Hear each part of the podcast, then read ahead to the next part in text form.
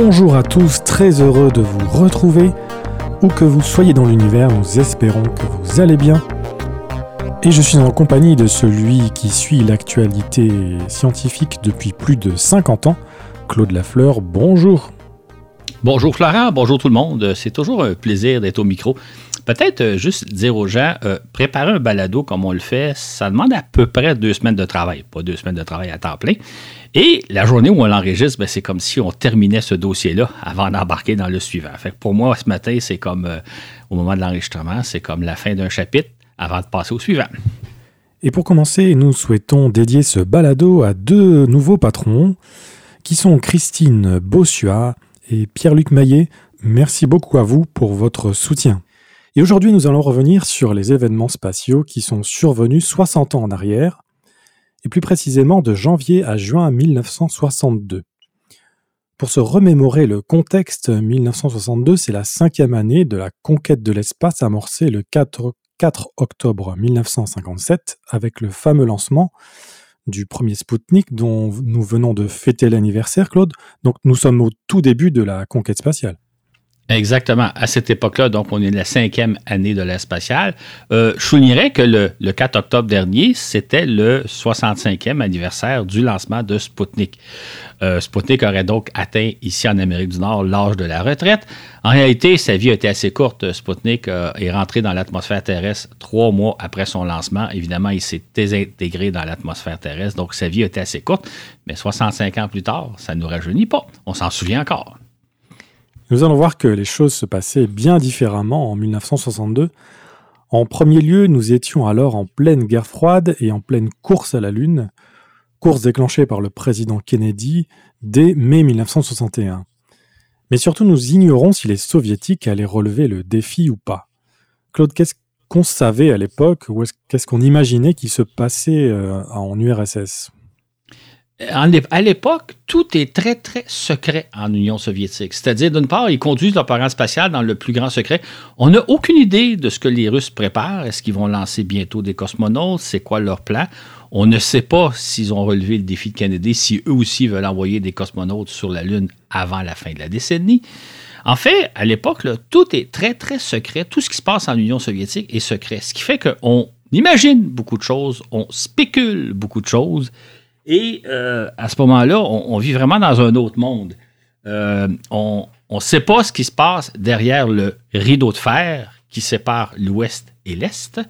Euh, soit dit en passant, des termes comme guerre froide, rideau de fer, Est-Ouest, confrontation Est-Ouest, c'est toutes des notions qui sont heureusement disparues aujourd'hui. c'est vraiment une autre époque quand on lit les journaux de l'époque.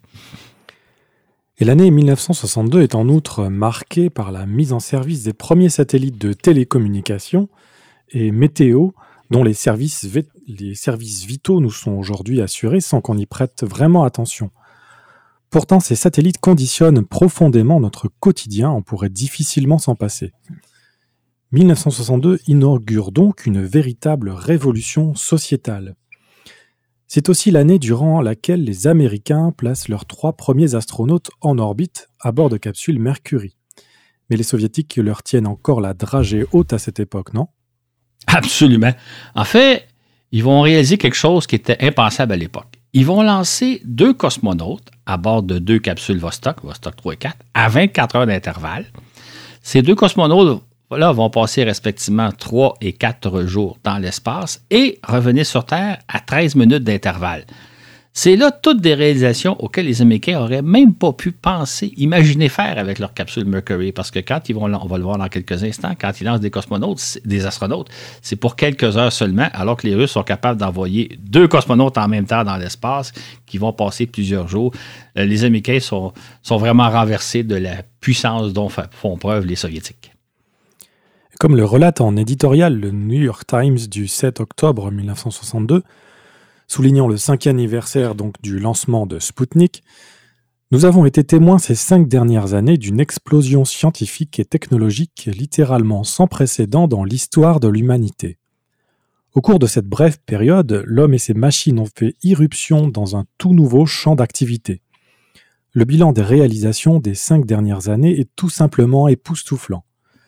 Notre planète s'est soudainement révélée n'être qu'une petite boule dont on fait le tour en moins de 90 minutes. Nous avons fait des découvertes véritablement inattendues concernant l'atmosphère et l'environnement terrestre, dont l'existence de ceintures de radiation qui entourent la Terre et qui sont dites de Van Allen.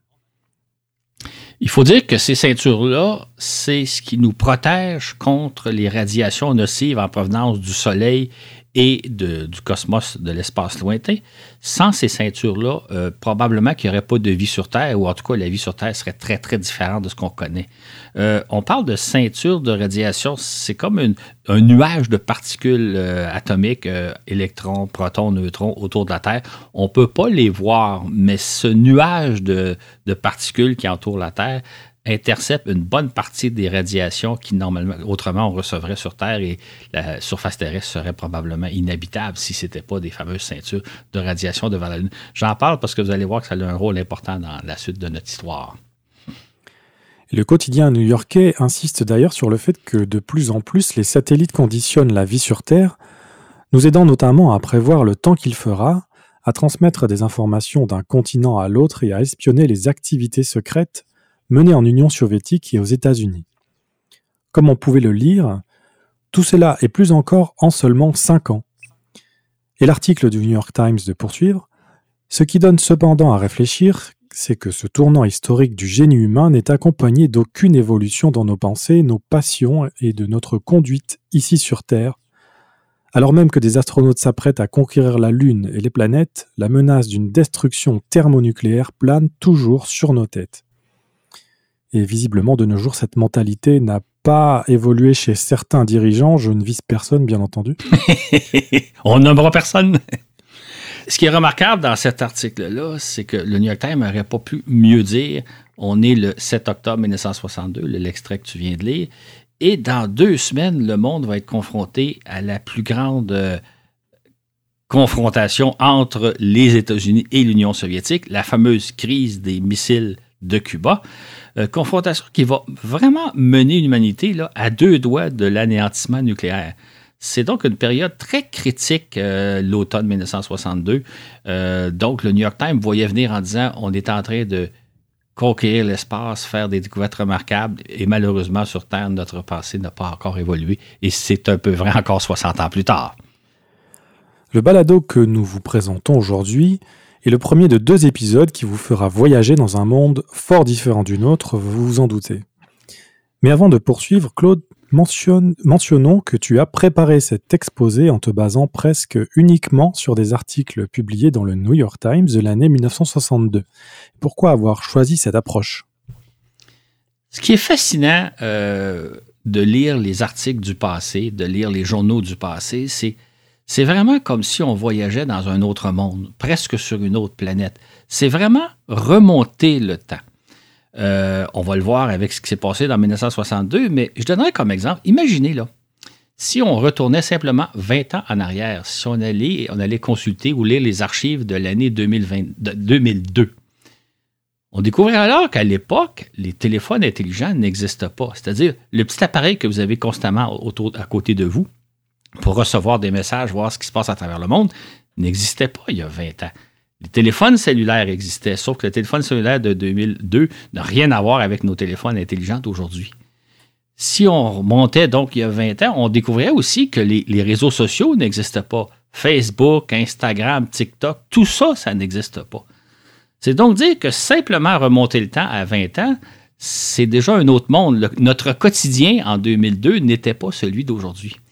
Imaginez maintenant si on monte à 60 ans, et c'est ce que j'ai toujours plaisir à faire, de voir comment le monde était il y a 60 ans, comment le monde était il y a 50 ans, comment le monde était il y a 25 ans. Et c'est là où on voit que les choses évoluent rapidement, même si peut-être dans notre quotidien, on s'en rend pas compte. Mais voyager il y a 20 ans, c'est déjà dans un autre monde, et voyager 60 ans, comme on va le voir, on est sur une autre planète.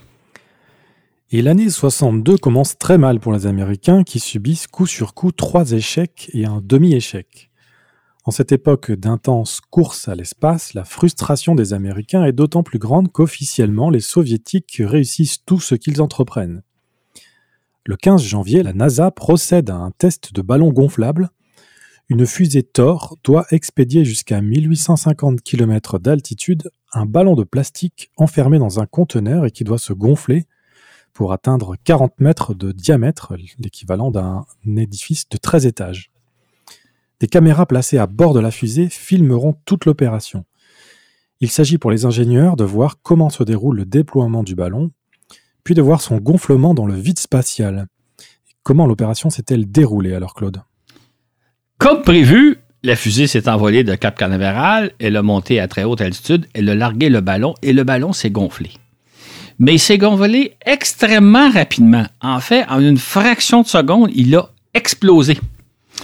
La scène a été assez spectaculaire parce que justement filmé par des caméras à bord de la sonde et même les gens au sol, les gens qui étaient le long des côtes de la Floride ont pu observer l'opération. Euh, donc, euh, on a vu la fusée s'envoler, on a vu, on n'a évidemment pas vu le ballon se gonfler parce qu'il était trop petit, mais quand le ballon s'est gonflé, explosé, les gens ont pu le voir au sol. Et là, ça a été la surprise générale pour les, ingénieurs qui ne s'attendaient pas à ce que le ballon explose. Ils s'attendaient peut-être que le ballon ne gonflerait pas parfaitement ou pas aussi rapidement prévu. Ils ont donc été un peu sous le choc euh, de voir à quel point leur expérience avait échoué. Euh, la durée de vie de ballon était une fraction de seconde. Et comment a-t-on pu euh, récupérer les, images? Est-ce que c'était des caméras vidéo déjà à cette époque ou est-ce qu'on a récupéré les pellicules? En fait, là, non, c'était transmis en direct, les caméras. Les, pellicules n'ont pas été euh, récupérées, ce qui fait d'ailleurs que la qualité de film laisse un peu à désirer. On va mettre un lien sur euh, notre page Facebook au moment où on diffuse ce balado-là. Il existe un film de la NASA qui est assez amusant. Euh, c'est un petit clip qui dure, je pense, une minute et demie, deux minutes, où la NASA nous présente avec de la musique de l'époque. Vous allez voir, c'est spécial. Nous présente le lancement de la fusée et l'explosion. La séquence de l'explosion dure véritablement une fraction de seconde. C'est à peine son occasion de le voir, mais c'est donc, ça a été filmé en direct, vu sur les écrans de l'époque. Euh, et on peut voir l'opération, mais il faut regarder rapidement parce que ça dure vraiment une fraction de seconde. On va vous le donner, le, clip vidéo, euh, sur notre page Facebook euh, au moment de la diffusion de ce balado. Et par la suite, les États-Unis se préparent à réaliser l'une des plus ambitieuses semaines de l'exploration spatiale. Ainsi, le 26 janvier, la NASA prévoit d'amorcer un ambitieux programme d'études détaillées de la Lune en envoyant la sonde Ranger 3 s'écraser sur la surface pour photographier, pour la photographier de près et le lendemain, elle espère placer en orbite son premier astronaute, John Glenn, à bord de la capsule Mercury 6.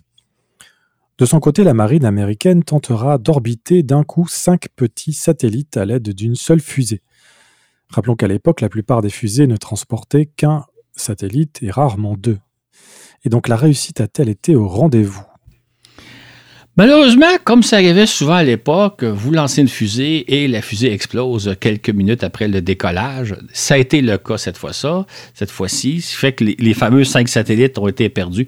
Ça, c'est, j'ouvre une parenthèse parce que c'est bien de pouvoir placer cinq satellites d'un coup à l'aide d'une seule fusée, mais quand la fusée connaît une défaillance, ben vous perdez d'un coup cinq, cinq satellites, ce qui est arrivé cette fois-ci. Ce qui fait que les Américains ont subi un autre revers, un autre échec à la face du monde. Et deux jours plus tard, la NASA lance Ranger 3, la première des trois sondes qu'elle espère faire s'écraser sur la Lune au cours de l'année 1962. La mission de Ranger est simple. La sonde doit tout bonnement percuter la Lune alors que durant les dernières minutes de sa chute, une caméra de télévision prendra une centaine d'images au rythme d'une toutes les 13 secondes jusqu'à l'écrasement à la manière de la récente mission DART sur euh, Dimorphos, Claude. Exactement, c'est exactement le même principe. Cette mission-là avait pour but de nous montrer de près ce que a l'air la surface de la Lune. On pourrait enfin voir la Lune avec une précision nettement plus grande que ce qu'on pourrait obtenir même à l'aide de nos plus puissants télescopes. Si la mission réussissait, on aurait donc pour la première fois un bon aperçu de à quoi ressemble la surface de la Lune, vue de très très proche. De loin, on voit qu'il y a des cratères. Qu'est-ce qu'on voit à très courte distance? C'était le but de l'opération, tout simplement. Mais exactement comme la mission DART, d'ailleurs, les gens ont bien vu, on s'approchait de l'astéroïde et on l'a vu de plus en plus proche jusqu'à ce que la sonde fasse boum. Ce serait le cas avec Ranger 3 si l'opération réussit. Et juste avant l'impact, Ranger est programmé pour larguer une capsule qui, elle, ralentira sa course au moyen de rétrofusées afin d'allunir brutalement à plus de 150 km/h. Protégée par une enveloppe en bois de balsa, cette capsule est conçue pour rebondir plusieurs fois sur le sol lunaire avant de s'immobiliser.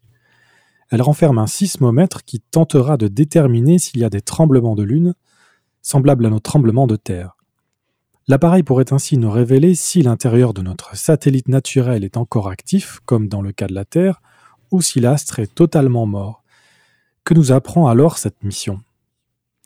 Ranger 3 s'envole donc tel que prévu le 26 janvier. Elle est placée sur une trajectoire qui devrait l'amener à croiser la Lune après un vol de 66 heures. Malheureusement, la fusée Atlas Agena lui inculque une vitesse un peu plus élevée, de sorte que la sonde arrive 14 heures plus tôt prévu au niveau de l'orbite lunaire. Mais à ce moment-là, la Lune n'est pas au rendez-vous. La Lune n'est pas rendue à ce point-là elle est encore à 37 000 km de distance. Donc, Ranger 3 est en avance sur son rendez-vous de 14 heures. La conséquence, c'est que la sonde passe évidemment tout droit, se place en orbite autour du Soleil, ce qui n'était pas prévu, et euh, donc rate sa mission. Elle devient par contre la quatrième petite planète de fabrication humaine à orbiter autour du Soleil les Américains avaient déjà placé une sonde autour du Soleil, les Soviétiques n'avaient placé deux. Donc Ranger devient malencontreusement la quatrième petite planète. Ce n'était pas prévu au programme. Pour les techniciens, euh, il y a quand même deux petites consolations. La première, c'est que la sonde fonctionne parfaitement. Donc, ça valide le fait que leur design est bon, la construction s'est bien fait, la sonde est en bonne santé. Et en même temps, ça permet au contrôleur au sol de la suivre en orbite autour du Soleil, donc d'être en communication avec elle sur des centaines de millions de kilomètres. Aujourd'hui, c'est quelque chose de courant. Nos sondes sont un peu partout dans le système solaire. On est en communication avec, nos, avec elles. Sauf qu'à l'époque, c'était un phénomène assez rare. Donc, ça a permis aux techniciens, de se, aux contrôleurs au sol, de se pratiquer à être en contact avec une sonde interplanétaire. Euh, donc, petite, petite consolation. Malheureusement, ce n'était pas le but de l'opération. Le but de l'opération, c'était de voir la Lune en gros plan. On se reprendra. Et quant au lancement de John Glenn, maintes fois reporté depuis décembre 1961, il n'aura pas lieu avant la fin du mois de février. C'est ainsi que janvier, qui s'annonçait pour être un mois palpitant pour les Américains, se conclut plutôt par une certaine consternation, comme le relate le New York Times. L'échec de notre fusée lunaire et de nos satellites 5 en 1 la semaine dernière, ainsi que le report de la tentative de lancement du premier américain autour de la Terre s'ajoute à une période morose et décevante pour le programme spatial américain. À l'origine, les Américains prévoyaient que John Glenn deviendrait le premier Américain à orbiter la Terre avant la fin de 61. Sa mission, dite Mercury 6, devait cependant suivre celle de Mercury 5, à bord de laquelle un singe, Enos, ferait trois fois le tour de la Terre. Cependant, l'envolée d'Enos le 29 novembre 1961 s'est mal passée et la capsule a dû être ramenée d'urgence sur Terre après n'avoir effectué que deux orbites. En conséquence, le vol de Glenn est remis au début de janvier 62. Et ce fut une amère déception pour les Américains. Pour quelle raison? Effectivement, une, une, très amère déception parce que les Américains auraient voulu lancer leur premier astronaute en orbite la même année en 1961 que l'ont fait les Soviétiques. Les Soviétiques l'ont même fait deux fois plus tôt qu'une. Il y a eu Yuri Gagarin qui a fait un premier tour de Terre et ensuite il y a eu German Titov qui au mois d'août a fait 25, 17 fois le tour de la Terre en 25 heures. Donc, les Américains auraient voulu au moins la même année placer leur premier astronaute dans l'espace. Et finalement, ils sont conscients que dans les livres d'histoire, à jamais va être inscrit que les Soviétiques ont lancé deux cosmonautes en 1961 et que les Américains n'ont réussi qu'en 1962, l'année suivante. Mais voilà qu'au début de janvier, des problèmes techniques concernant la fusée Atlas repoussent le tir du 16 au 23 janvier. Puis mi-janvier, d'autres problèmes, cette fois sur la capsule Mercury, reportent le décollage au 24. Puis de nouveaux problèmes décalent le lancement au 27 janvier. Et la veille du départ, l'inquiétude est palpable, d'autant plus que le lanceur Atlas a été victime de deux défaillances lors de ses cinq derniers lancements. Qu'en pense l'astronaute? Exactement. Glenn est très conscient des risques auxquels il va s'exposer. Évidemment, il pourrait périr dès le décollage. Les accidents de lancement sont fréquents. Il pourrait périr dans l'espace ou il pourrait périr lors du retour sur Terre. Mais ce que Glenn veut laisser savoir comme message, c'est quoi qu'il advienne, quoi qu'il lui arrive, lui, il dit il faut que le programme Mercury se poursuive. Les échecs font partie de notre métier. Euh, il faut aller de l'avant, même s'il devait m'arriver quelque chose de grave. Et le lancement ayant été prévu pour le 27 janvier, le tir n'a pas lieu toujours à cause du couvert nuageux au-dessus de Cap, Cap Canaveral. Glenn passe 4 heures assis en position horizontale dans son étroite capsule à attendre en vain que les conditions météo s'améliorent. Son tir est par la suite reporté de deux semaines au 13 février lorsque les techniciens découvrent de sérieux ennuis affectant l'un des réservoirs de carburant de la fusée Atlas. Le 14 février, tout semble enfin prêt, mais une fois de plus, la météo reporte le tir au lendemain. Glenn, toujours en attente mais ne montrant aucun signe d'impatience, enregistre un huitième report. Et même chose, même chose les jours suivants. On remarque en passant que l'accumulation de reports que l'on peut voir pour Artemis aujourd'hui ne date pas d'hier. Et finalement, après dix reports, le premier américain s'envole enfin pour l'espace le 20 février. L'attente est terminée. Exactement. C'est bien de faire allusion à Artemis parce que on prend la peine de vous rappeler tous les reports que subit John Glenn pour vous montrer effectivement que quand on veut lancer soit un premier astronaute, soit une première fusée lunaire, comme dans le cas d'Artemis, ben, il, faut s'attendre à, subir beaucoup de frustration, à beaucoup de reports. Euh, on se souviendra que Artemis devait être lancé au mois d'août. au moment où nous enregistrons, le lancement est prévu au mois de novembre. Donc, les reports, surtout quand on parle de missions critiques comme le premier lancement d'un astronaute ou celui de la fameuse fusée lunaire, les reports font partie de l'opération, ce qui fait que c'est frustrant faut être patient, on ne sait pas quand ça va arriver, mais finalement, un jour, la manœuvre a lieu, l'opération a lieu et souvent on a l'occasion de se réjouir. Donc, la, patience et les frustrations font partie de l'exploration spatiale. John Glenn effectue avec brio trois tours de Terre en 4 heures et demie. Dans l'ensemble, son vol se déroule bien, même si sur le moment on a craint un grave problème de bouclier thermique. Et l'astronaute revient à mérir comme prévu au large de la Floride. C'est un grand jour pour les Américains, on imagine. Exactement. Un jour, on va raconter plus en détail la mission de John Glenn parce qu'il s'est passé des choses intéressantes, mais je veux surtout souligner aujourd'hui le fait que pour les Américains, ça a été un des grands moments de la conquête spatiale. Enfin, l'un des leurs est allé dans l'espace, avait orbité autour de la Terre comme l'avait fait deux soviétiques, Yuri Gagarin et German Titov. Euh, donc, pour les Américains, c'est le triomphe. D'ailleurs, Glenn va être paradé dans les principales villes aux États-Unis, à New York normalement et à Washington, etc. Euh, il faut quand même souligner, euh, les Américains n'en parlent pas trop trop, mais la mission de Glenn ne se compare pas à celle de Titov. Glenn a fait trois fois le tour de la Terre en 4 heures et demie. Titov, au mois d'août 1961, lui, il avait passé 25 heures, ils avaient fait 17 fois le tour de la Terre. Mais au moins pour les Américains, l'écart, on est toujours dans la fameuse course à l'espace, lequel va dominer l'espace, la fameuse course à l'espace, l'écart semble se rétrécir un peu entre les Américains et les Soviétiques. Au moins, les Américains ont un astronaute dans l'espace, les Soviétiques en ont deux. Le 8 février, la NASA place sur orbite son quatrième satellite météo, Tyros. Comme ses prédécesseurs, celui-ci est équipé de caméras qui photographient les, les formations nuageuses et les glaces marines. Les Tyros sont des satellites expérimentaux qui ont pour mission première la mise au point d'un système mondial de satellites météo qu'on espère mettre en place d'ici la fin de la décennie, décennie des années 60. Un tel réseau observera en permanence l'activité météo sur l'ensemble de la planète. Ont-ils montré leur efficacité, ces satellites? Absolument. D'ailleurs, les deux premiers Tyros qui ont été lancés au cours de l'année 1960 ont surpris tout le monde en voyant assez bien les ouragans, en les photographiant rapidement. C'était la première fois qu'on voyait venir des ouragans. Il faut savoir qu'avant l'arrivée des satellites météo, quand on était, par exemple, en Floride, parce que c'est une des principales régions en Occident où euh, on a le problème des ouragans, les gens voyaient venir les ouragans quelques heures d'avance seulement. Ils n'avaient vraiment pas le temps de se préparer comme aujourd'hui. Là, nos satellites météo les voient venir euh, quelques jours, sinon même des semaines d'avance.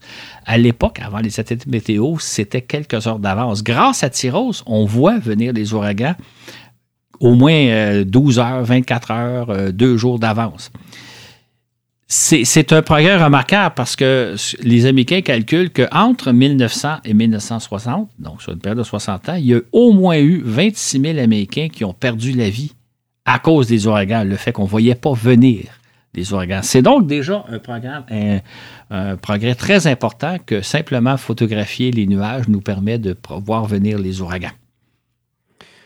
Tyros 3, lancé à l'été 61, a repéré une cinquantaine de tempêtes tropicales de tout type. Plusieurs, plusieurs d'entre elles ont même été observées de leur naissance jusqu'à leur pleine maturité, certaines devenant de violentes tempêtes, d'autres des ouragans ou des typhons. Selon Sigmund Fritz du Bureau météo américain, ces satellites expérimentaux ont largement dépassé les attentes des météorologues quant à leur utilité. Les météorologues disposent-ils désormais de données leur permettant d'établir des prévisions plus fiables? En fait, ce qui est intéressant, c'est que le satellite Tyros 4 qui a été lancé à l'hiver, lui, il a surtout observé les glaces dans le Saint-Laurent et le long des côtes. Donc, il montrait une autre application euh, des satellites météo. Donc, on surveille la météo, on surveille les nuages, mais on surveille aussi le déplacement des glaces, ce qui facilite beaucoup la navigation marine. Le satellite a fonctionné tel que prévu durant trois mois. Euh, c'était la durée de vie des satellites à l'époque. Aujourd'hui, nos satellites météo durent 10, 15, 20, 30 ans là, de fonctionnement. À l'époque, il faut les remplacer à peu près tous les trois mois. Ce qui fait que le 18 juin, les Américains lancent Tyros 5 et la mission de Tyros 5, c'est vraiment de surveiller les ouragans. Euh, ce sera un satellite extrêmement utile parce qu'il va être le premier à détecter 5 des 10 euh, tempêtes euh, qui vont devenir des ouragans cette année-là. Donc, le satellite voit venir les ouragans avant tout le monde. D'ailleurs, le directeur du programme des satellites va dire, écoutez, c'est extraordinaire les capacités de nos Tyros et il faudrait mettre en place un système opérationnel dès l'année suivante, dès 1963, parce qu'on voit très bien à quel point ces satellites-là, qui sont par rapport à nos satellites d'aujourd'hui, les satellites rudimentaires, quand on voit les photos des Tyros, la, résolution n'est pas très bonne, la qualité laisse beaucoup à désirer. Et pourtant, ça marque déjà un net progrès. Donc, le directeur des programmes de satellites se dit, il faut ça. Au, départ, on le disait un peu plus tôt, les Tyros, ce sont des satellites expérimentaux, donc pour voir qu'est-ce qu'on peut faire avec des satellites météo, mais très rapidement, ils montrent leur utilité et il faut rapidement faire en sorte que ça devienne un système opérationnel. Et petite question de curiosité, est-ce que c'est le fait que ce soit des satellites expérimentaux qu'ils ne durent que trois mois, ou bien c'était juste les limitations euh, d'une part des, sources d'énergie de l'époque, ou bien des, orbites qu'on pouvait atteindre? C'est beaucoup la limitation technologique, euh, les circuits électriques, les circuits électroniques qui, qui, sont soumis aux rigueurs de l'espace. Là où se trouvent les satellites, il fait à la fois extrêmement chaud, extrêmement froid, dépendamment de si vous êtes au, soleil ou pas. Il y a des radiations. Il y a, il y a, vraiment une technologie à mettre au point. Comment protéger l'intérieur des satellites contre l'environnement spatial qui est extrêmement nocif, si je peux dire. Donc, c'est une technologie qu'il a fallu développer. Et c'est pour ça, d'ailleurs, c'est remarquable, c'est intéressant ta question, c'est remarquable de penser qu'à l'époque, les satellites ont une durée de vie de quelques mois tout au plus. Aujourd'hui, nos satellites fonctionnent pendant des décennies. Hein. Il, y a des, euh, il y a des satellites qui sont en opération depuis 20 ans sans aucun problème. Ça a été tout un apprentissage et c'est la mise au point de technologies vraiment remarquable. Oui, quand on voit les sondes Voyager qui continuent d'émettre 40 euh, ans après. Absolument.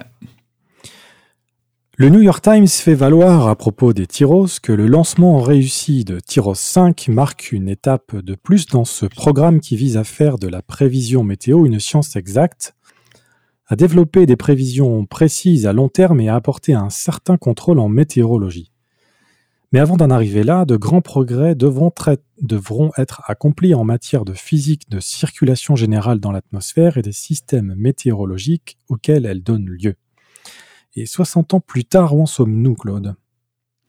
Ce qui est remarquable, hein, quand, on lit, euh, j'ai toujours beaucoup de plaisir à lire les archives, parce qu'on lit à l'époque, on se disait, du moment qu'on va connaître où se trouvent tous les nuages à la surface de la Terre, qu'on connaît leur vitesse de déplacement et dans quelle direction ils s'en vont, on va pouvoir prédire la météo des jours, des semaines, un mois en avance. Et ça, c'était le grand espoir qu'on avait dans les années 60. on le lit régulièrement c'est quand même fascinant de penser qu'aujourd'hui, on est en 2022 et c'est très difficile, je ne sais pas si c'est votre cas en France, mais ici au Québec, c'est très difficile de prévoir la météo, ne serait-ce qu'une journée d'avance.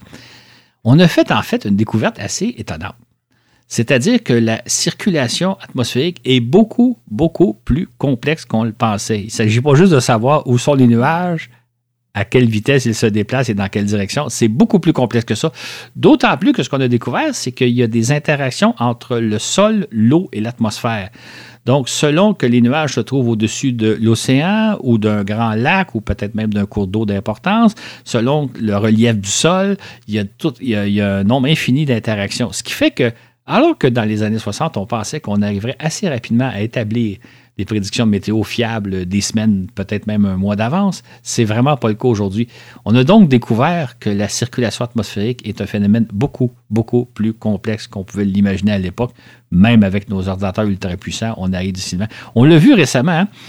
Quand on pense à la trajectoire des ouragans, euh, les Américains, évidemment, font énormément de recherches parce que pour eux, c'est vital de savoir exactement quelle trajectoire vont emprunter les ouragans. Et on l'a vu récemment, les ouragans, souvent, à la dernière minute, changent de direction.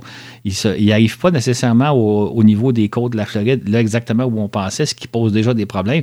Donc, même aujourd'hui, avec toutes les connaissances qu'on a acquises, on ne peut pas prévoir le temps, en tout cas sûrement pas des semaines d'avance et probablement même pas de façon fiable quelques jours d'avance. La NASA lance ensuite Tyros 6 le 18 septembre avec deux mois d'avance sur le calendrier établi afin qu'il assiste Tyros 5 dans l'observation des tempêtes tropicales au cours des dernières semaines de la saison 1962 des ouragans et des typhons. Et pourquoi ce lancement est-il important? Ce lancement marque un tournant très très important. On le dit, les Tyros au départ, ce sont des satellites de recherche et de développement, un système expérimental, mais à partir, mais avec Tyros 6, ça va devenir un système opérationnel. C'est-à-dire que dorénavant, on n'est plus à l'époque des expériences, on est à l'époque vraiment de se servir de ces satellites-là pour, pouvoir suivre la circulation météo, particulièrement celle des ouragans. Les Tyros, les satellites météo Tyros, marquent la première application spatiale dans notre quotidien, la première retombée spatiale.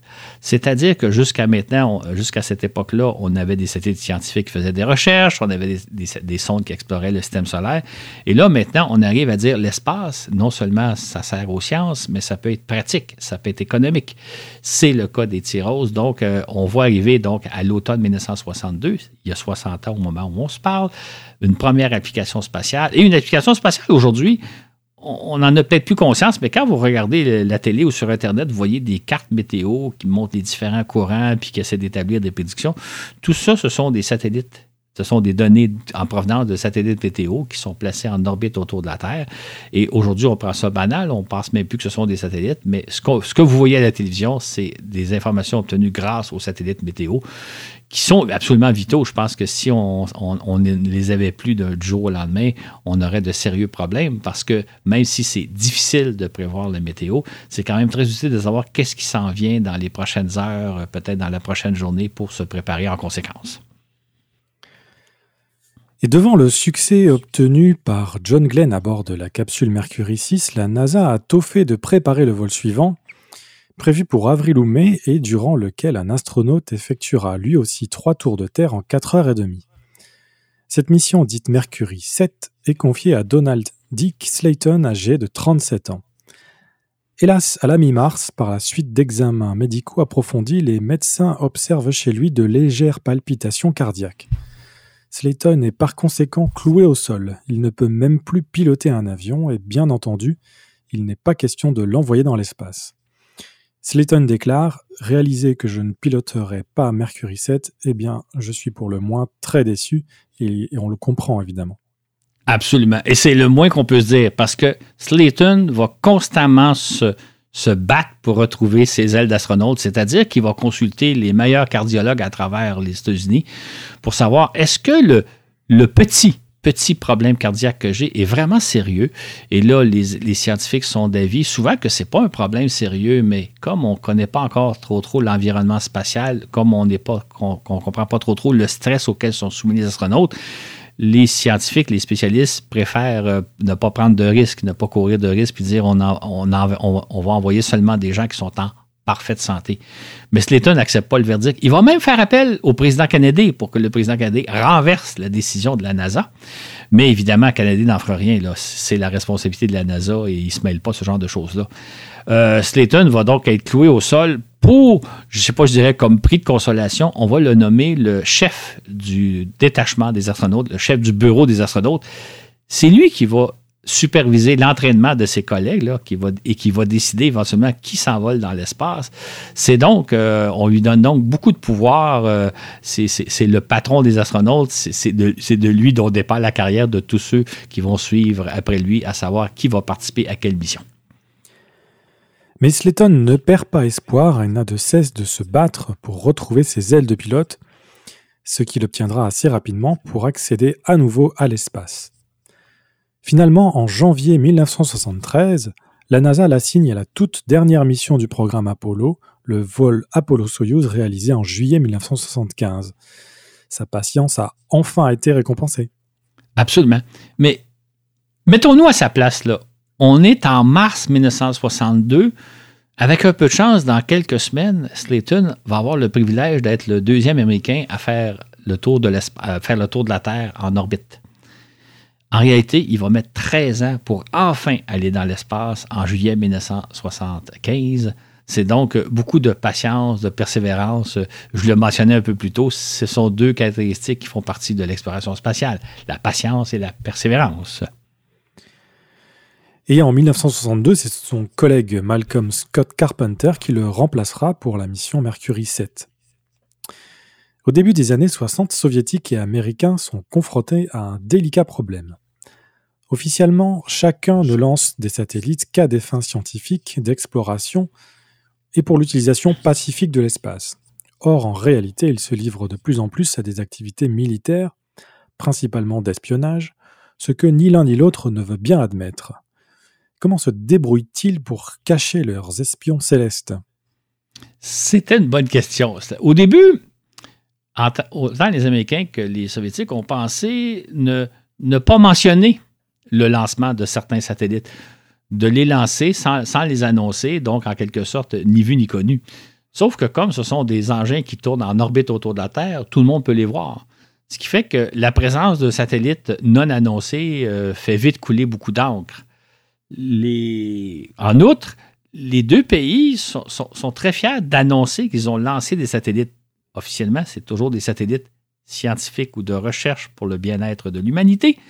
Donc, euh, on établit même des, scores à savoir combien les Américains ont lancé de satellites, combien les Soviétiques ont lancé de satellites. Donc, les deux pays veulent en même temps faire connaître tous leurs lancements, mais certaines missions, euh, ils préféraient plutôt les cacher. Donc, c'est un peu un problème pour eux de comment cacher quelque chose que tout le monde peut voir. Chacun a donc dû développer des stratagèmes pour camoufler ses activités illicites. Et quels sont ceux utilisés par les Américains?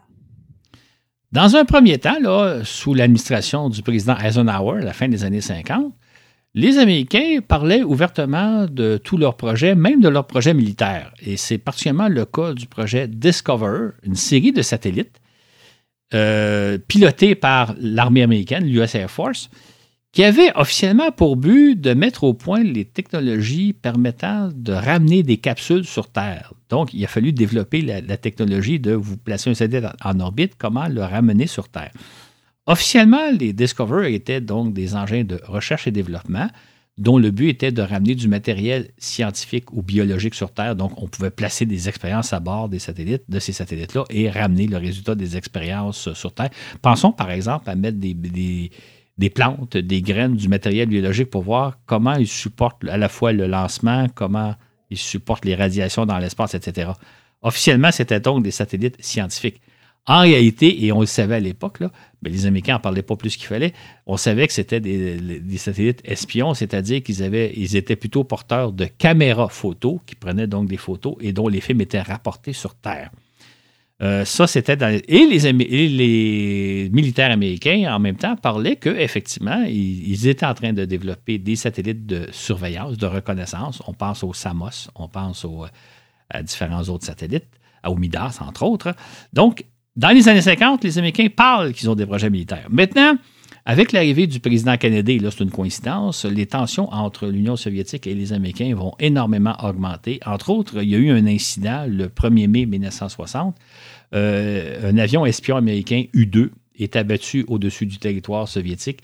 Les U-2, ce sont des avions qui officiellement servaient à faire de la recherche scientifique dans la haute atmosphère. En pratique, ils étaient munis de caméras et ils allaient photographier le plus possible ce qui se passait en Union soviétique. Et donc, un de ces avions-là est abattu. Ça crée euh, un incident diplomatique très grave. Et à partir de ce moment-là, le président canadien se dit, bon, Là, là, il faut autant que possible taire nos projets militaires, euh, particulièrement euh, nos satellites d'espionnage, de, reconnaissance. Donc, Kennedy ordonne au département de la Défense de ne plus parler de, leurs projets militaires. Ce que les militaires vont faire, parce que les Américains veulent quand même faire connaître le nombre de satellites qu'ils lancent pour montrer qu'ils en lancent davantage que les Soviétiques. Donc, à partir de, de printemps, euh, automne 1961, le département de la Défense va émettre de brefs communiqués annonçant qu'ils ont lancé un satellite à l'aide d'une certaine fusée depuis une certaine base spatiale, que ce soit en Californie ou en Floride, mais ils ne donneront plus aucun détail sur la nature de la mission, pas même si le, satellite a été placé en orbite ou non. Donc, on assiste donc à, un certain camouflet de savoir euh, qu'est-ce qui se passe, qu'est-ce qui se passe pas. On ne le sait pas. On, on s'en doute, par exemple, les analystes sont quand même euh, assez futé pour avoir une bonne idée, mais on n'a pas d'informations précises en provenance de l'administration euh, du président Kennedy ni du département de la Défense.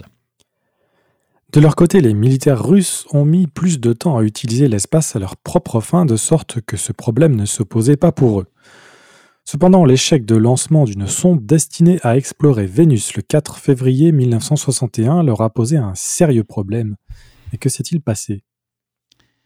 Effectivement. Euh, ce qui s'est passé, c'est que le 4 février, les Soviétiques ont donc placé un, lourd satellite en orbite terrestre. Je pense une masse de 7 tonnes.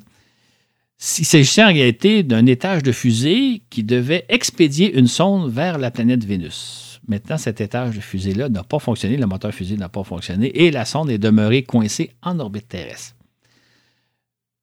les Soviétiques ont pensé que ça passerait inaperçu, mais les, services de renseignement américains, qui sont vraiment euh, conscients de tout ce qui se passe en Union soviétique, nous ont, se sont fait un point d'honneur de nous dire Ah, les Soviétiques viennent de rater le lancement d'une sonde vers Vénus. Le problème qui se pose, c'est le suivant c'est qu'autant aux États-Unis, la NASA conduit son programme scientifique d'exploration de l'espace euh, au, vu et au su de tout le monde. On est, on est conscient, on est au courant des, échecs. On les suivait souvent en direct à la télévision. Donc, aux États-Unis, on sait à quel point c'est pas facile l'exploration spatiale. Du côté de l'Union soviétique, officiellement, dans le système communiste de l'époque, les échecs n'existent pas. Jamais dans le système communiste on subit des échecs. Évidemment, c'est faux. Fait comment cacher des échecs quand vous prétendez que vous n'en connaissez jamais? C'est donc toute la difficulté auxquelles ont été confrontés les, Soviétiques. Surtout qu'à chaque fois qu'ils subissaient un échec, les Américains se faisaient toujours un plaisir de nous dire Ah, ils ont raté un lancement de satellite, ils ont raté une certaine mission. Mais dans le système communiste, comme vous n'avez pas le droit à l'échec, ben vous êtes mal pris quand l'échec devient évident. Alors, quelle solution euh, aussi simple qu'astucieuse ont trouvé les Soviétiques? Tout simplement en créant une catégorie fourre-tout.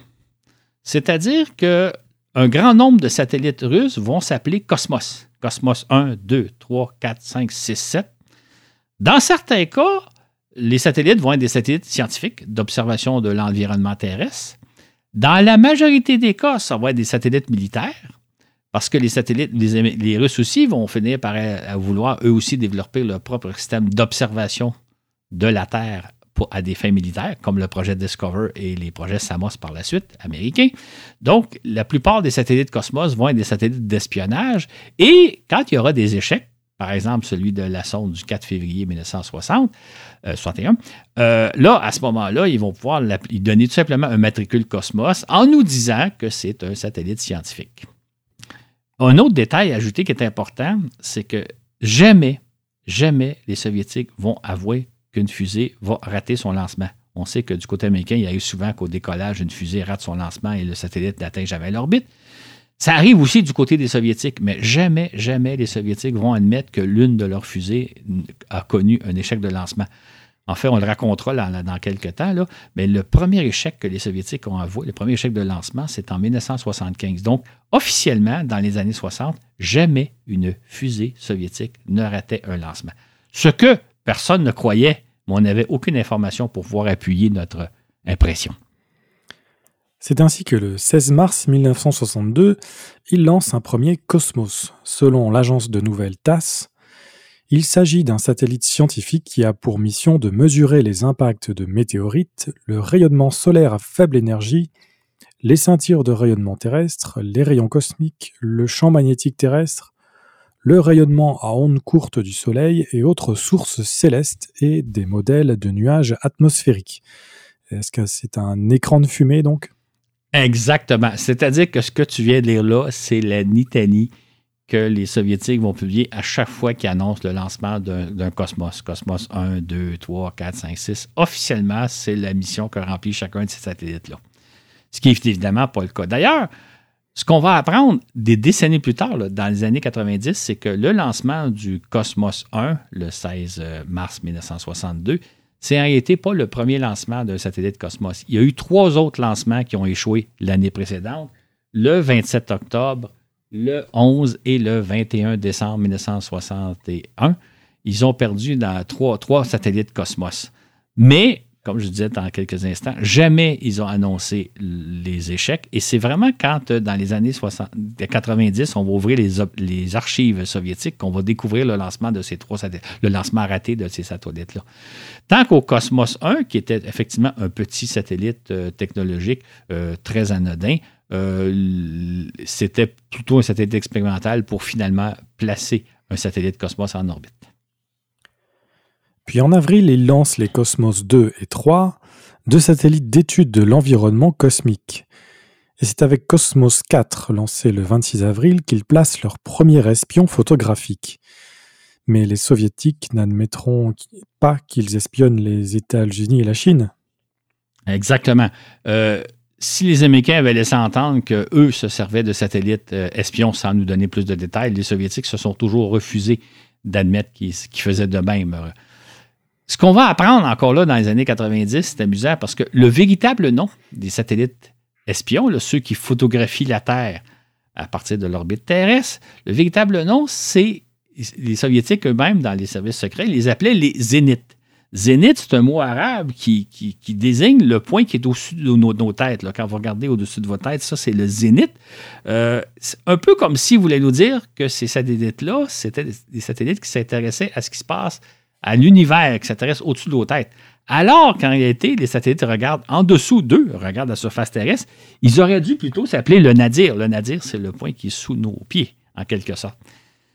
Je souligne l'anecdote parce que c'est amusant. L'appellation Zénith, c'était pour les services secrets. Nous, officiellement, on n'a jamais su ce, qui s'appelait comme ça à l'époque. C'est dire que même à l'intérieur de l'Union, dans les, dans les coulisses les plus secrètes de l'Union soviétique, on se mentait à soi-même. On, appelait Zénith des satellites qui auraient dû s'appeler Nadir. Euh, on, est dans quelque sorte un beau cas de, de novlangue. La novlangue, c'est le concept inventé par euh, euh, George Orwell en dans son roman 1984, le roman publié en 1948. Orwell, d'ailleurs, dans son roman, Orwell, quand il parle de la novlangue, c'est-à-dire une espèce de langage qui sert à camoufler la réalité, il parle des Soviétiques parce que lui, il avait vu que les Soviétiques euh, ont inventé des langages pour cacher la réalité. S'il avait connu le cas des satellites Zénith, il y aurait eu un beau cas de Novland où on, on prend un mot pour désigner une réalité totalement différente de ce qui se passe en vrai. Le 23 avril, la NASA lance sa quatrième sonde lunaire Ranger qui doit tenter d'accomplir la mission ratée par Ranger 3.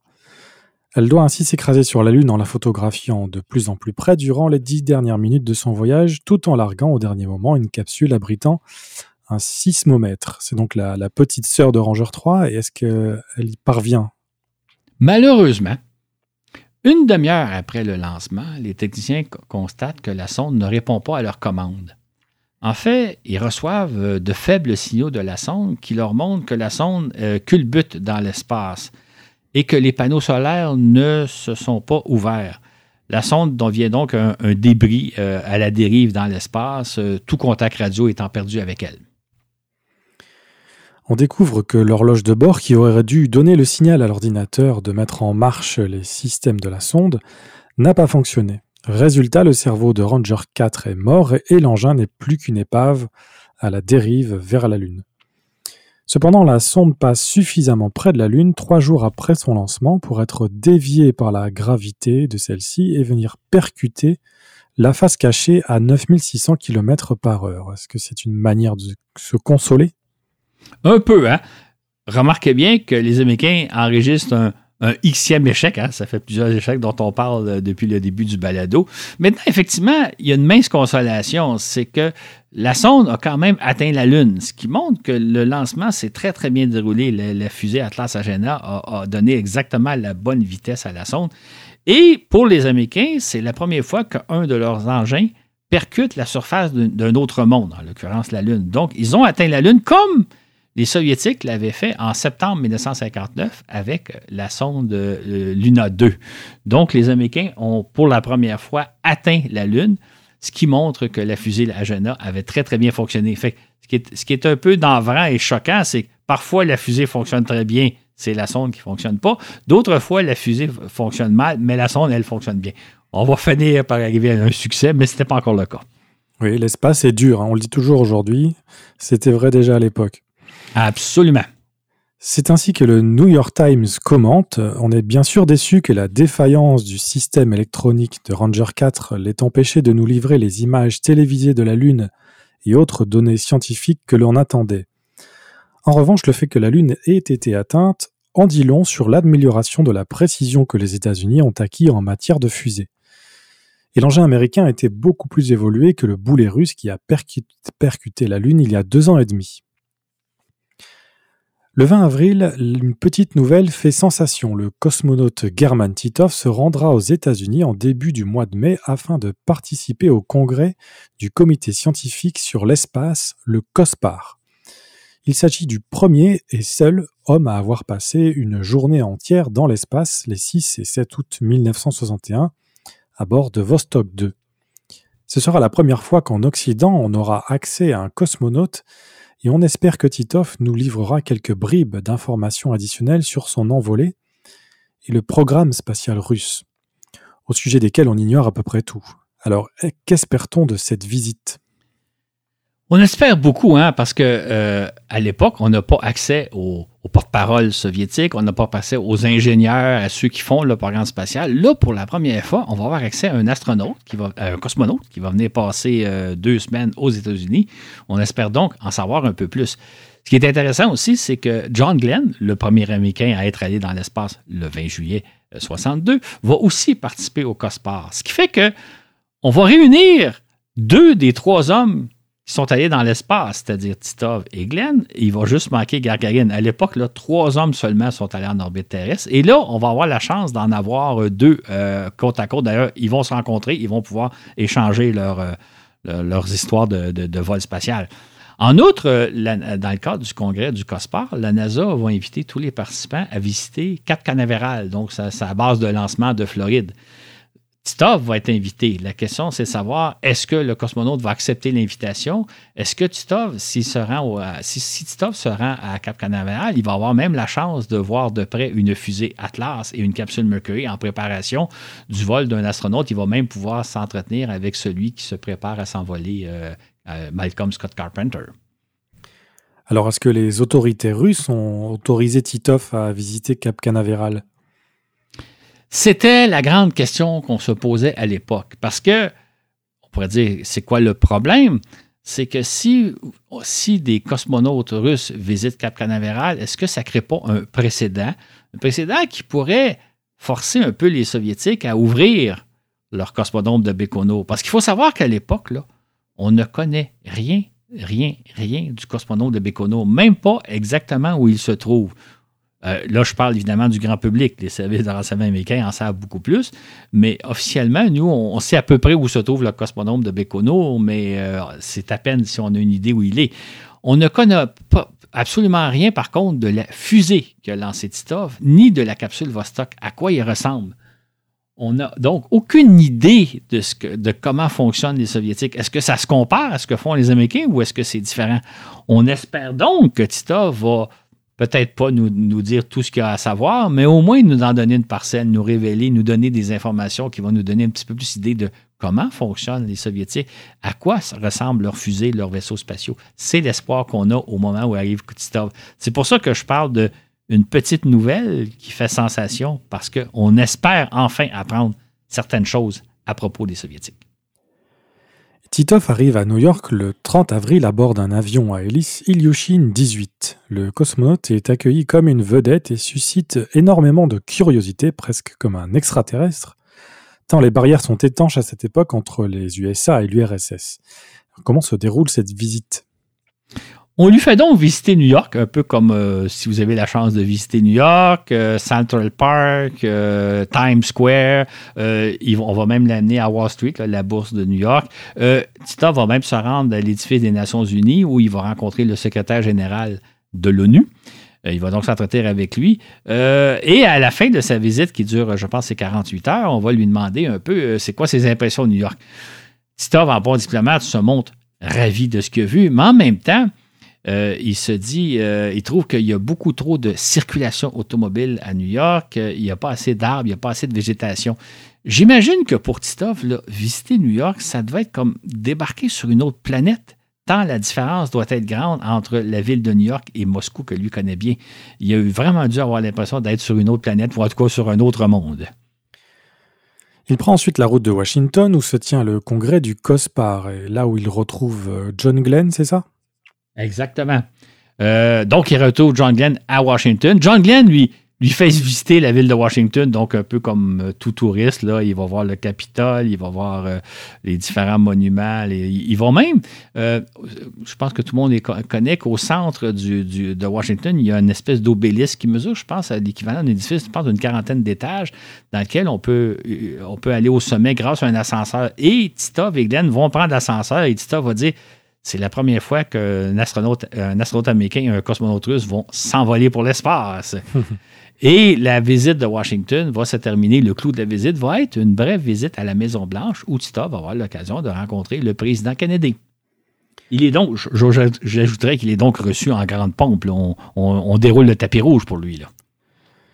Le cosmonaute livre ensuite un exposé lors de la conférence scientifique qui accorde des entrevues et donne une conférence de presse. On est avide de ses propos et on le questionne de près avec l'espoir d'obtenir quelques révélations. Comment est-ce l'espace? Comment s'y sent-on? À quoi ressemble la Terre vue d'en haut? Exactement. Ben, Tito va faire des descriptions qui correspondent à celles qu'on connaît bien aujourd'hui, mais ce qui est intéressant, il, a surtout euh, fait valoir que la grande sensation qu'il a vécue durant son vol, c'est le fait qu'il a ressenti à quel point la Terre est une petite planète à quel point on vit sur un petit monde. Et il lance quand même que euh, on devrait envoyer dans l'espace ceux qui se préoccupent de négocier le désarmement entre l'Est et l'Ouest pour que ceux-là réalisent à quel point on vit sur une petite planète où, il n'y a pas de place pour la guerre, où il n'y a pas de place pour les controverses. On est sur une petite planète et si tout le monde en avait conscience, euh, peut-être que le monde serait différent. Et on peut dire que 60 ans plus tard, euh, les paroles de Titov sont sûrement tout aussi valables parce que si, on, si nos décideurs avaient conscience à quel point on vit sur un petit monde fragile, peut-être que les choses se passeraient différemment. Le cosmonaute se fait aussi questionner à propos des rumeurs qui courent sur les cosmonautes qui auraient péri dans l'espace avant le lancement de Gagarine. Que répond-il à ce sujet? Titov dit effectivement, c'est intéressant, ce qu'il dit J'en ai entendu parler. J'ai vu que dans vos quotidiens, dans vos journaux, vous rapportez que cinq cosmonautes russes auraient péri avant le lancement de Yuri Gagarin. Vous citez même des noms. Mais Titov ajoute dit non, non, c'est pas vrai. Euh, il n'y a pas eu de perte de cosmonautes avant le lancement de Gargarin. Gargarin, c'est vraiment le premier cosmonaute à être allé dans l'espace. Évidemment, à l'époque, on ne sait pas si Titov dit vrai, mais aujourd'hui, on le sait. Aujourd'hui, on a eu accès aux archives euh, soviétiques de l'époque et on sait que Titov disait tout à fait vrai, c'est-à-dire que contrairement à certaines rumeurs, et un jour, j'en parlerai peut-être plus en détail parce que c'est assez amusant de lire ça, euh, certaines rumeurs qui, spécifient exactement des dates, des noms, etc., on sait très bien que ça n'était pas le cas. En fait, le premier cosmonaute, le premier homme qui a perdu la vie lors d'un voyage dans l'espace, c'est en 1967 c'est euh, Vladimir Komarov euh, à bord de Soyuz 1. Mais avant lui, personne n'avait perdu la vie dans l'espace, malgré toutes les rumeurs qui couraient à l'époque. Titov est aussi beaucoup questionné sur sa fusée et sa capsule Vostok. Mais il reste évasif, ne dévoilant rien de l'architecture très particulière de la fusée mise au point par Sergei Korolev. Le contraire en aurait étonné plus d'un. Ben effectivement, en fait, pour justifier pourquoi les Russes ne nous donnent aucune information concernant les fusées qui lancent les cosmonautes russes, Titov nous dit, écoutez, ces fusées-là peuvent aussi servir à transporter des bombes nucléaires, donc c'est une arme stratégique, on ne peut pas vous la dévoiler. C'est un argument un peu absurde parce que les fusées Atlas qui servent à lancer les capsules Mercury sont, l'équivalent de la fusée soviétique. C'est-à-dire qu'eux aussi servent à transporter des ogives nucléaires.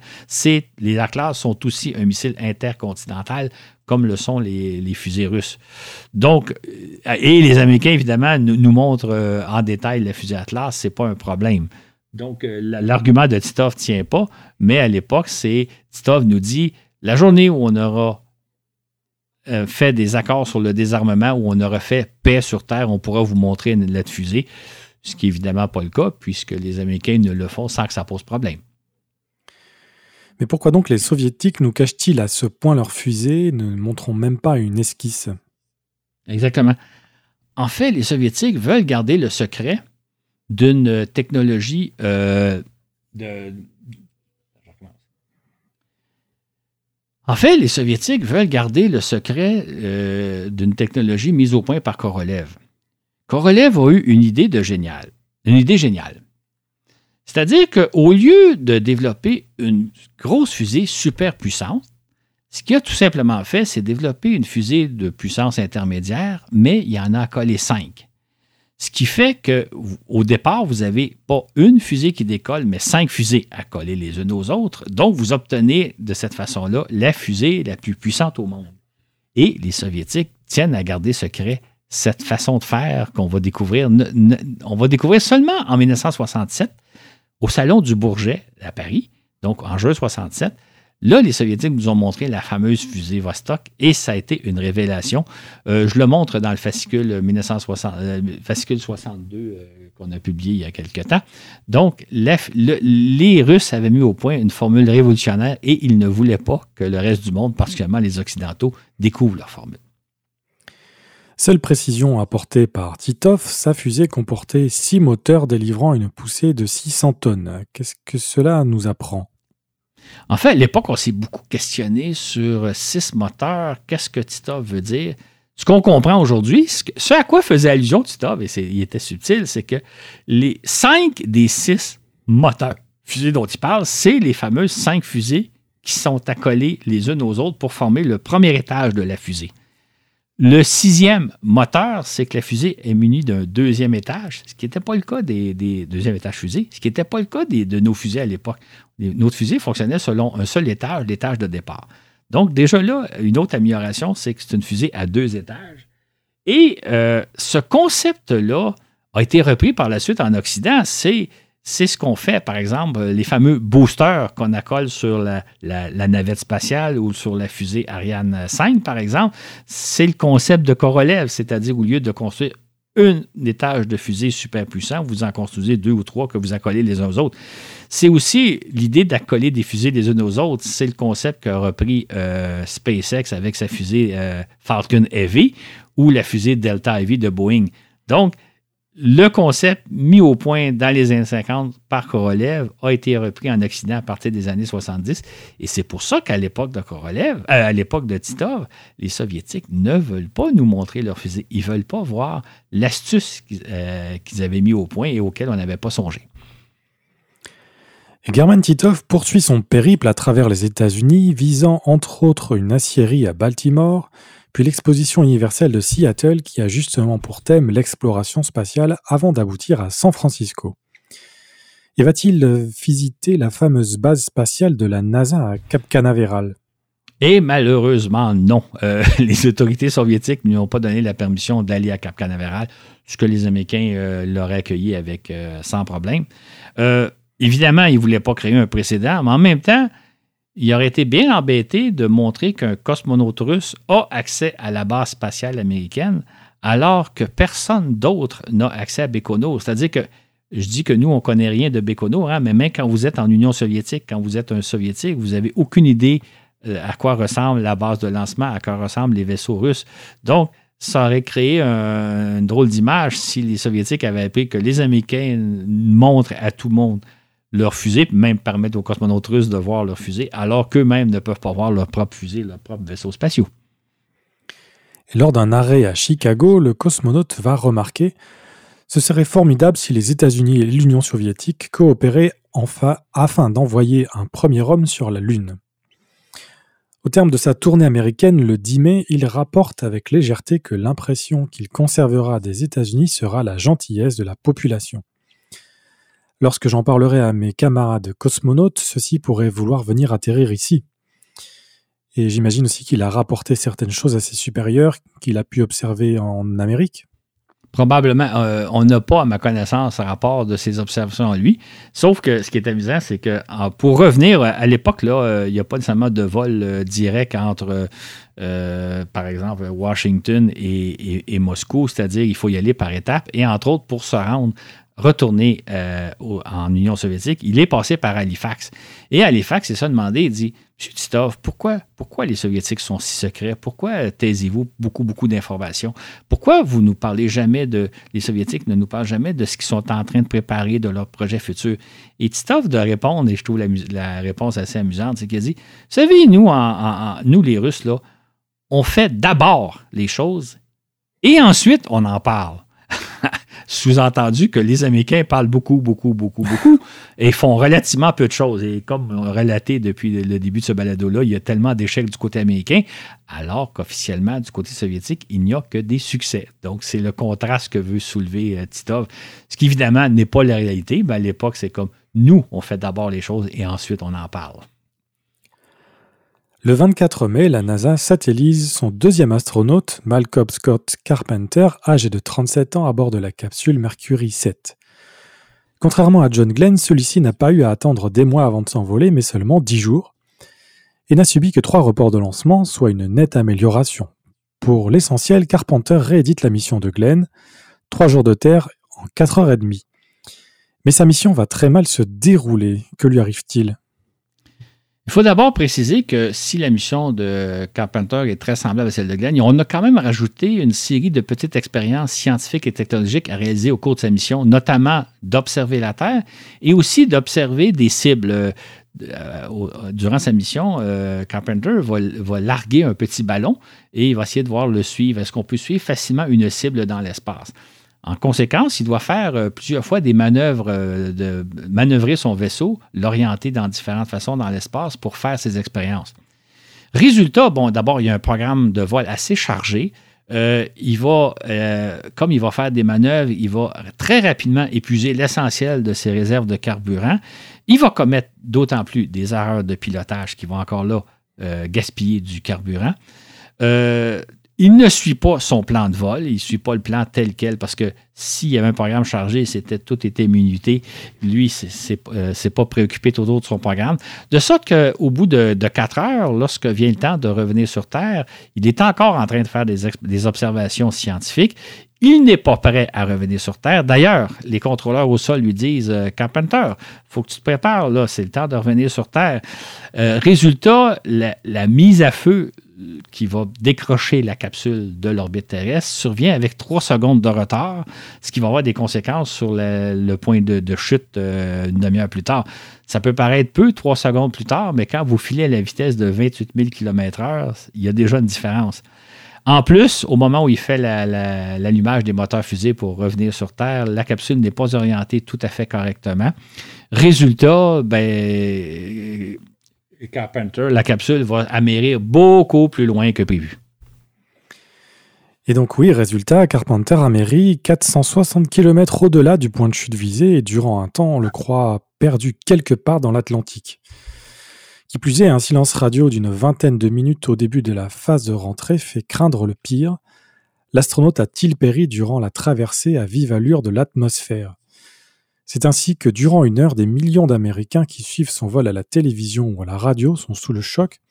Le New York Times du lendemain rapporte Un public mondial a souffert d'anxiété durant près d'une heure. Mais alors que s'est-il passé? Pourquoi un si long silence Comme on sait, je pense, je vais le rappeler, là, mais quand vous rentrez dans l'atmosphère terrestre, euh, la capsule, évidemment, chauffe à très haute température. Elle rentre dans une espèce de bulle de plasma qui a pour effet de couper les communications radio. Ça, c'est normal. Ça se produit, ça dure environ cinq minutes là, durant la rentrée où vous n'êtes plus en contact avec euh, la, capsule. Mais normalement, au bout d'à peu près 4-5 minutes, vous rétablissez le contact. Dans le cas de Carpenter, on n'a pas rétabli le contact parce que comme il a dépassé sa cible, il était, il, était au-delà de ce qu'on avait prévu, les communications radio ne pouvaient pas être assurées. Ce qui fait que le contact radio n'a pas repris. Fait imaginez la scène, là, L'astronaute, euh, à bord de sa capsule, rentre dans l'atmosphère terrestre, on perd les communications radio, c'est normal, mais elle doit, venir elle doit revenir au bout de 4-5 minutes, et là, c'est le silence radio. Et c'est un silence qui dure 5 euh, minutes, 10 minutes, 15 minutes, 20 minutes.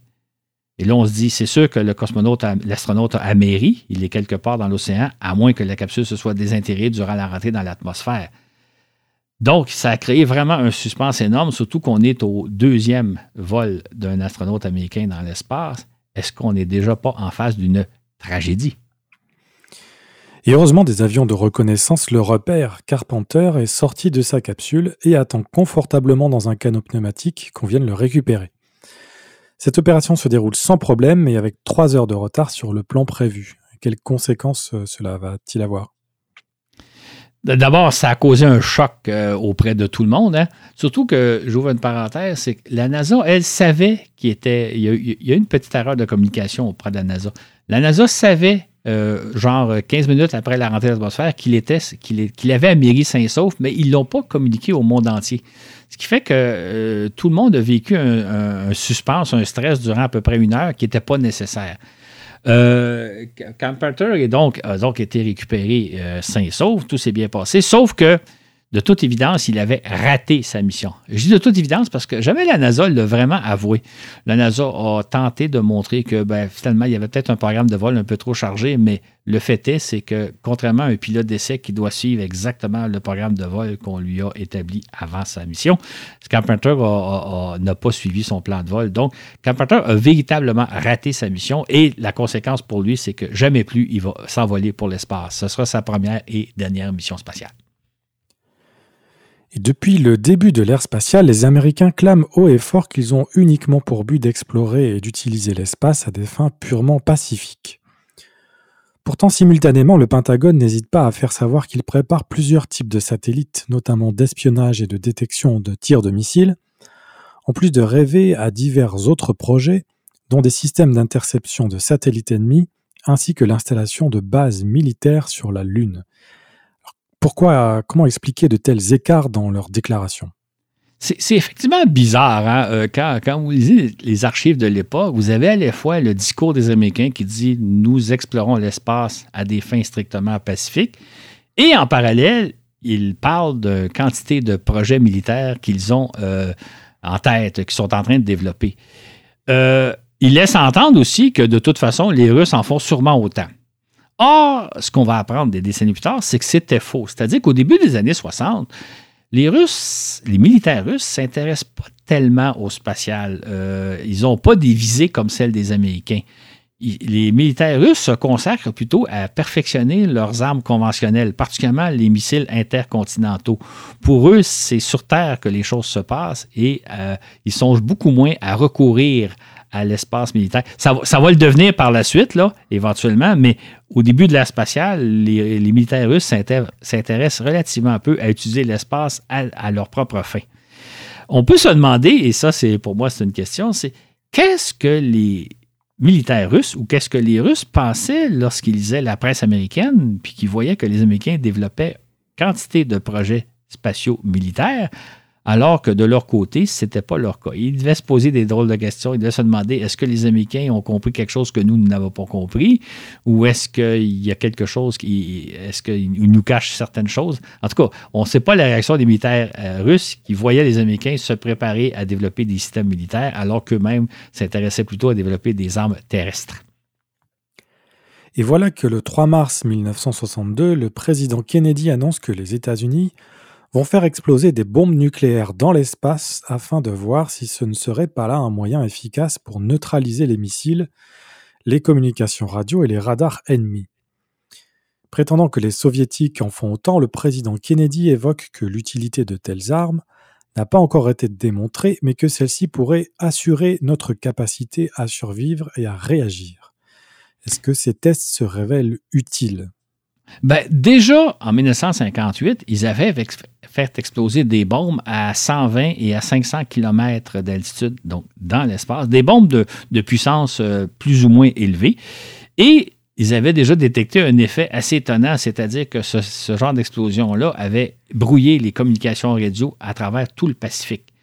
Ce qui fait que ces tests-là avaient laissé entendre que peut-être que l'explosion de puissantes bombes nucléaires dans l'espace pourrait paralyser tous les systèmes électroniques euh, des, ennemis, c'est-à-dire autant les, systèmes électroniques équipant les, missiles intercontinentaux, les systèmes de télécommunication, les systèmes radars. Donc, les Américains voulaient voir, euh, à partir des essais faits en 1958 qui montraient déjà des impacts importants, qu'est-ce que ça ferait si on faisait exploser une puissante bombe nucléaire dans l'espace? Dans le New York Times du 30 avril, le chroniqueur scientifique Walter Sullivan parle même du plus grand spectacle de l'histoire des sciences.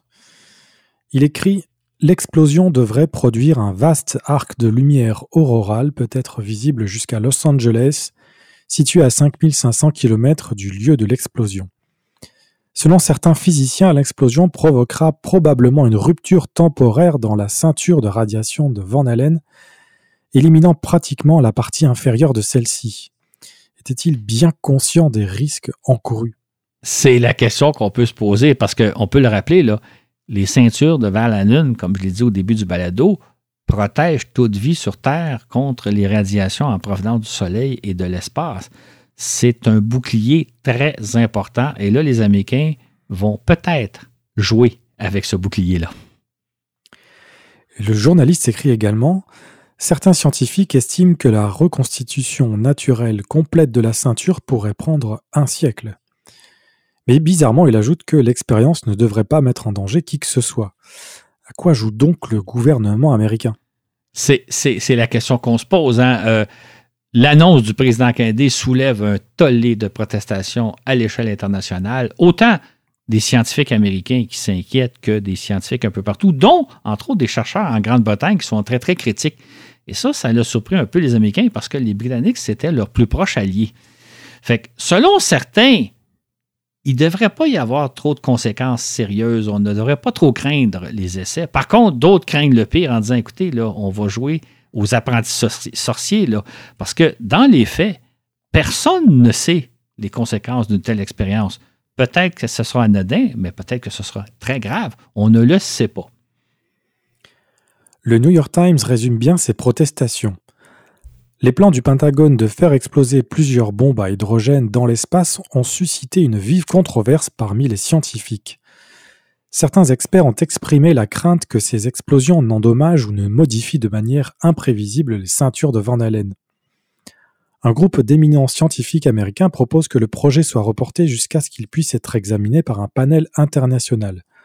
L'argument en faveur d'un tel report est que l'environnement terrestre n'est pas le domaine d'une expérimentation potentiellement perturbatrice menée par un seul individu ou même par une seule nation. Est-ce que les dirigeants américains ne sont pas en train de se laisser dominer par la peur? Ben probablement. Et on aurait pu se demander Qu'est-ce que les Américains auraient pensé si euh, Nikita Khrouchtchev avait annoncé que les Soviétiques allaient faire exploser une puissante bombe nucléaire dans l'espace? Euh, on assiste du côté américain un tollé de protestation. Ça aurait été encore infiniment plus grave, plus intense si les Soviétiques avaient fait cette propre annonce-là. C'est quand même étonnant quand on y pense. Hein. Les Américains se permettent de faire quelque chose qu'ils n'auraient absolument pas accepté que les Russes fassent. Mais dans leur cas, c'est pas pareil. Et donc malheureusement, malgré les vives protestations qui fusent de toutes parts, le Pentagone va aller de l'avant. Absolument. Ils vont procéder à un premier test le 4 juin, 4 juin 1962. Un missile Thor va donc lancer une bombe nucléaire qui doit exploser à une cinquantaine de kilomètres d'altitude. Malheureusement, comme ça arrive souvent à l'époque, euh, le lancement rate euh, la, fusée connaît une défaillance de son système de guidage et doit être détruite en plein vol deux minutes après son décollage. Donc, la fusée et la bombe nucléaire qu'elle transporte tombent dans l'Atlantique, tombent dans l'océan. Ce qui est un peu étonnant, c'est que les responsables du tir nous disent qu'il n'y a pas de danger, il n'y a pas de danger d'explosion nucléaire dans l'océan. Il n'y a pas, probablement pas de danger de, de, contamination des radiations de la vie marine et il n'y a surtout pas de danger pour les humains. Donc, ils minimisent, les conséquences de l'accident. Sauf que, évidemment, à l'époque, euh, on est obligé de les croire sur parole, mais c'est toujours un peu inquiétant qu'un missile et une bombe nucléaire soient tombés tout simplement à l'eau au fond de l'océan. Est-ce que ça pourrait avoir des conséquences? Officiellement, il n'y a rien à craindre, mais on peut avoir des doutes. Oui, en éditorial, le New York Times résume fort bien la situation. L'échec de notre première tentative de faire exploser un engin nucléaire à haute altitude attire à nouveau l'attention sur le fait que les États-Unis se préparent à effectuer ces tests unilatéralement, malgré les protestations de nombreux astronomes et astrophysiciens de premier plan dans notre pays et ailleurs, dont la Grande-Bretagne. L'essentiel de ces protestations soutient que de telles explosions à haute altitude pourraient modifier radicalement, voire même détruire complètement les ceintures de radiation de Van Allen qui entourent la Terre et pourraient priver l'humanité de certaines informations vitales sur notre environnement spatial avant que l'on ait pu l'étudier en profondeur. Bien que les scientifiques ne soient en aucun cas unanimes sur le fait qu'une explosion nucléaire à 800 km endommagera gravement les ceintures de radiation, qui s'étendent sur des milliers de kilomètres d'altitude, beaucoup s'opposent au fait qu'une telle altération de notre environnement spatial, qui appartient à tous les habitants de la Terre, ne puisse se faire sans consultation de la communauté scientifique internationale. Cela nous paraît être une critique valable. De plus, en procédant unilatéralement à de tels tests, nous donnons à l'URSS l'excuse pour effectuer elle-même des tests similaires, ouvrant ainsi une nouvelle boîte de Pandore dans nos problèmes actuels. Est-ce que ces propos journalistiques sont, partagés par la population à l'époque? Absolument. C'est ça qui est intéressant d'ailleurs. On, peut critiquer parfois les Américains avec raison. On voit quand même qu'on est en démocratie, c'est-à-dire que le journal, c'est pour ça que euh, je t'ai fait citer en long et en large l'éditorial du New York Times, qui a quand même une portée à l'époque, c'est de dire ces tests-là sont insensés. Et pourtant, les Américains vont aller de l'avant, c'est-à-dire que le 1er juillet 1962, euh, ils annoncent que normalement, dans la nuit du 4 au 5 juillet, ils vont procéder à l'explosion d'une très puissante bombe nucléaire à haute altitude dans l'espace pour voir effectivement ce qui va se produire, mais personne ne sait trop trop ce qui va arriver. On nous annonce, c'est intéressant parce que les Américains nous disent on va faire exploser une bombe et tous ceux qui habitent sur les différentes îles de l'océan euh, Pacifique devraient voir le ciel s'illuminer. Ça va être un spectacle magistral.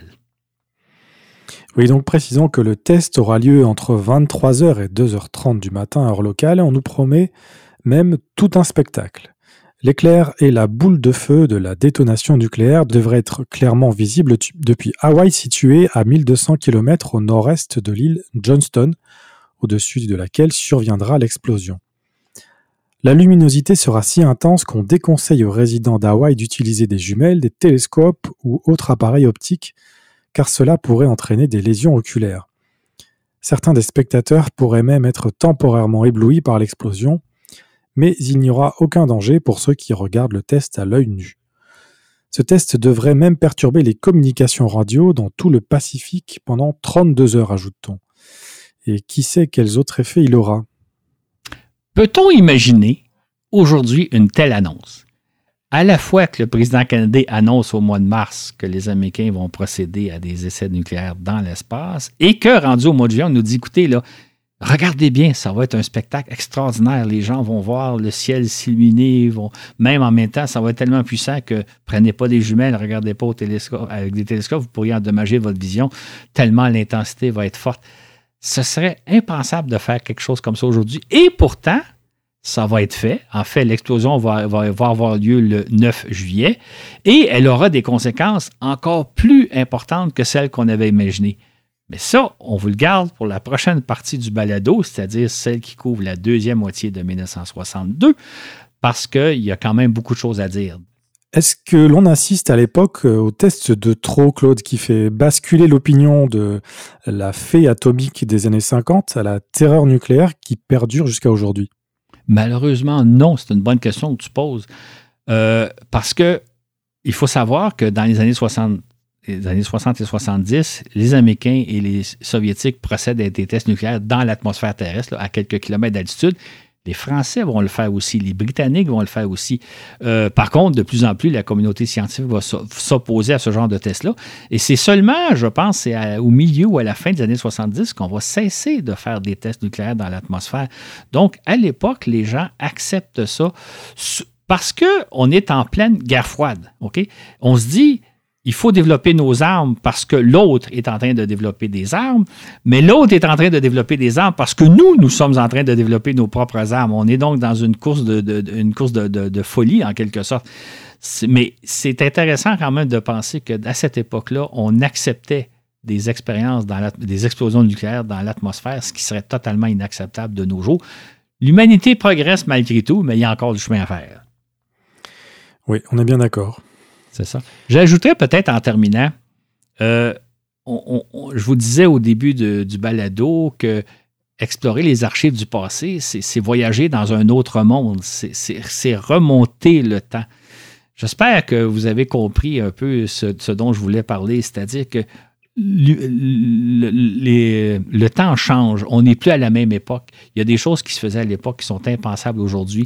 Ce qui fait que c'est intéressant de revisiter le passé et de voir un peu euh, le chemin qu'on a parcouru depuis. Bien, j'ai hâte de te retrouver. Euh, j'espère que je ne suis pas le seul pour la deuxième partie euh, de cette année 62.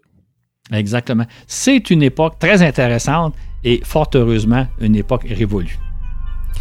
Merci, à bientôt Claude. À bientôt.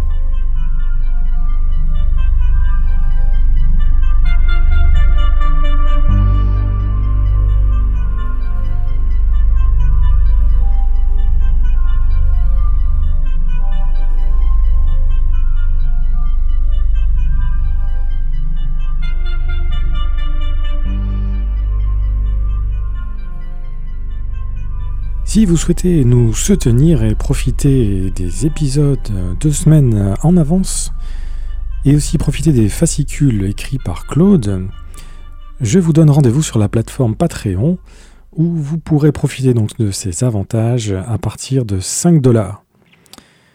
J'espère vous retrouver pour la deuxième partie de ce balado, avec Florent Meunier à la présentation, Claude Lafleur au contenu et Laurent Runigo à la diffusion. Sur ce, et où que vous soyez dans l'univers, à bientôt pour un autre voyage dans l'espace.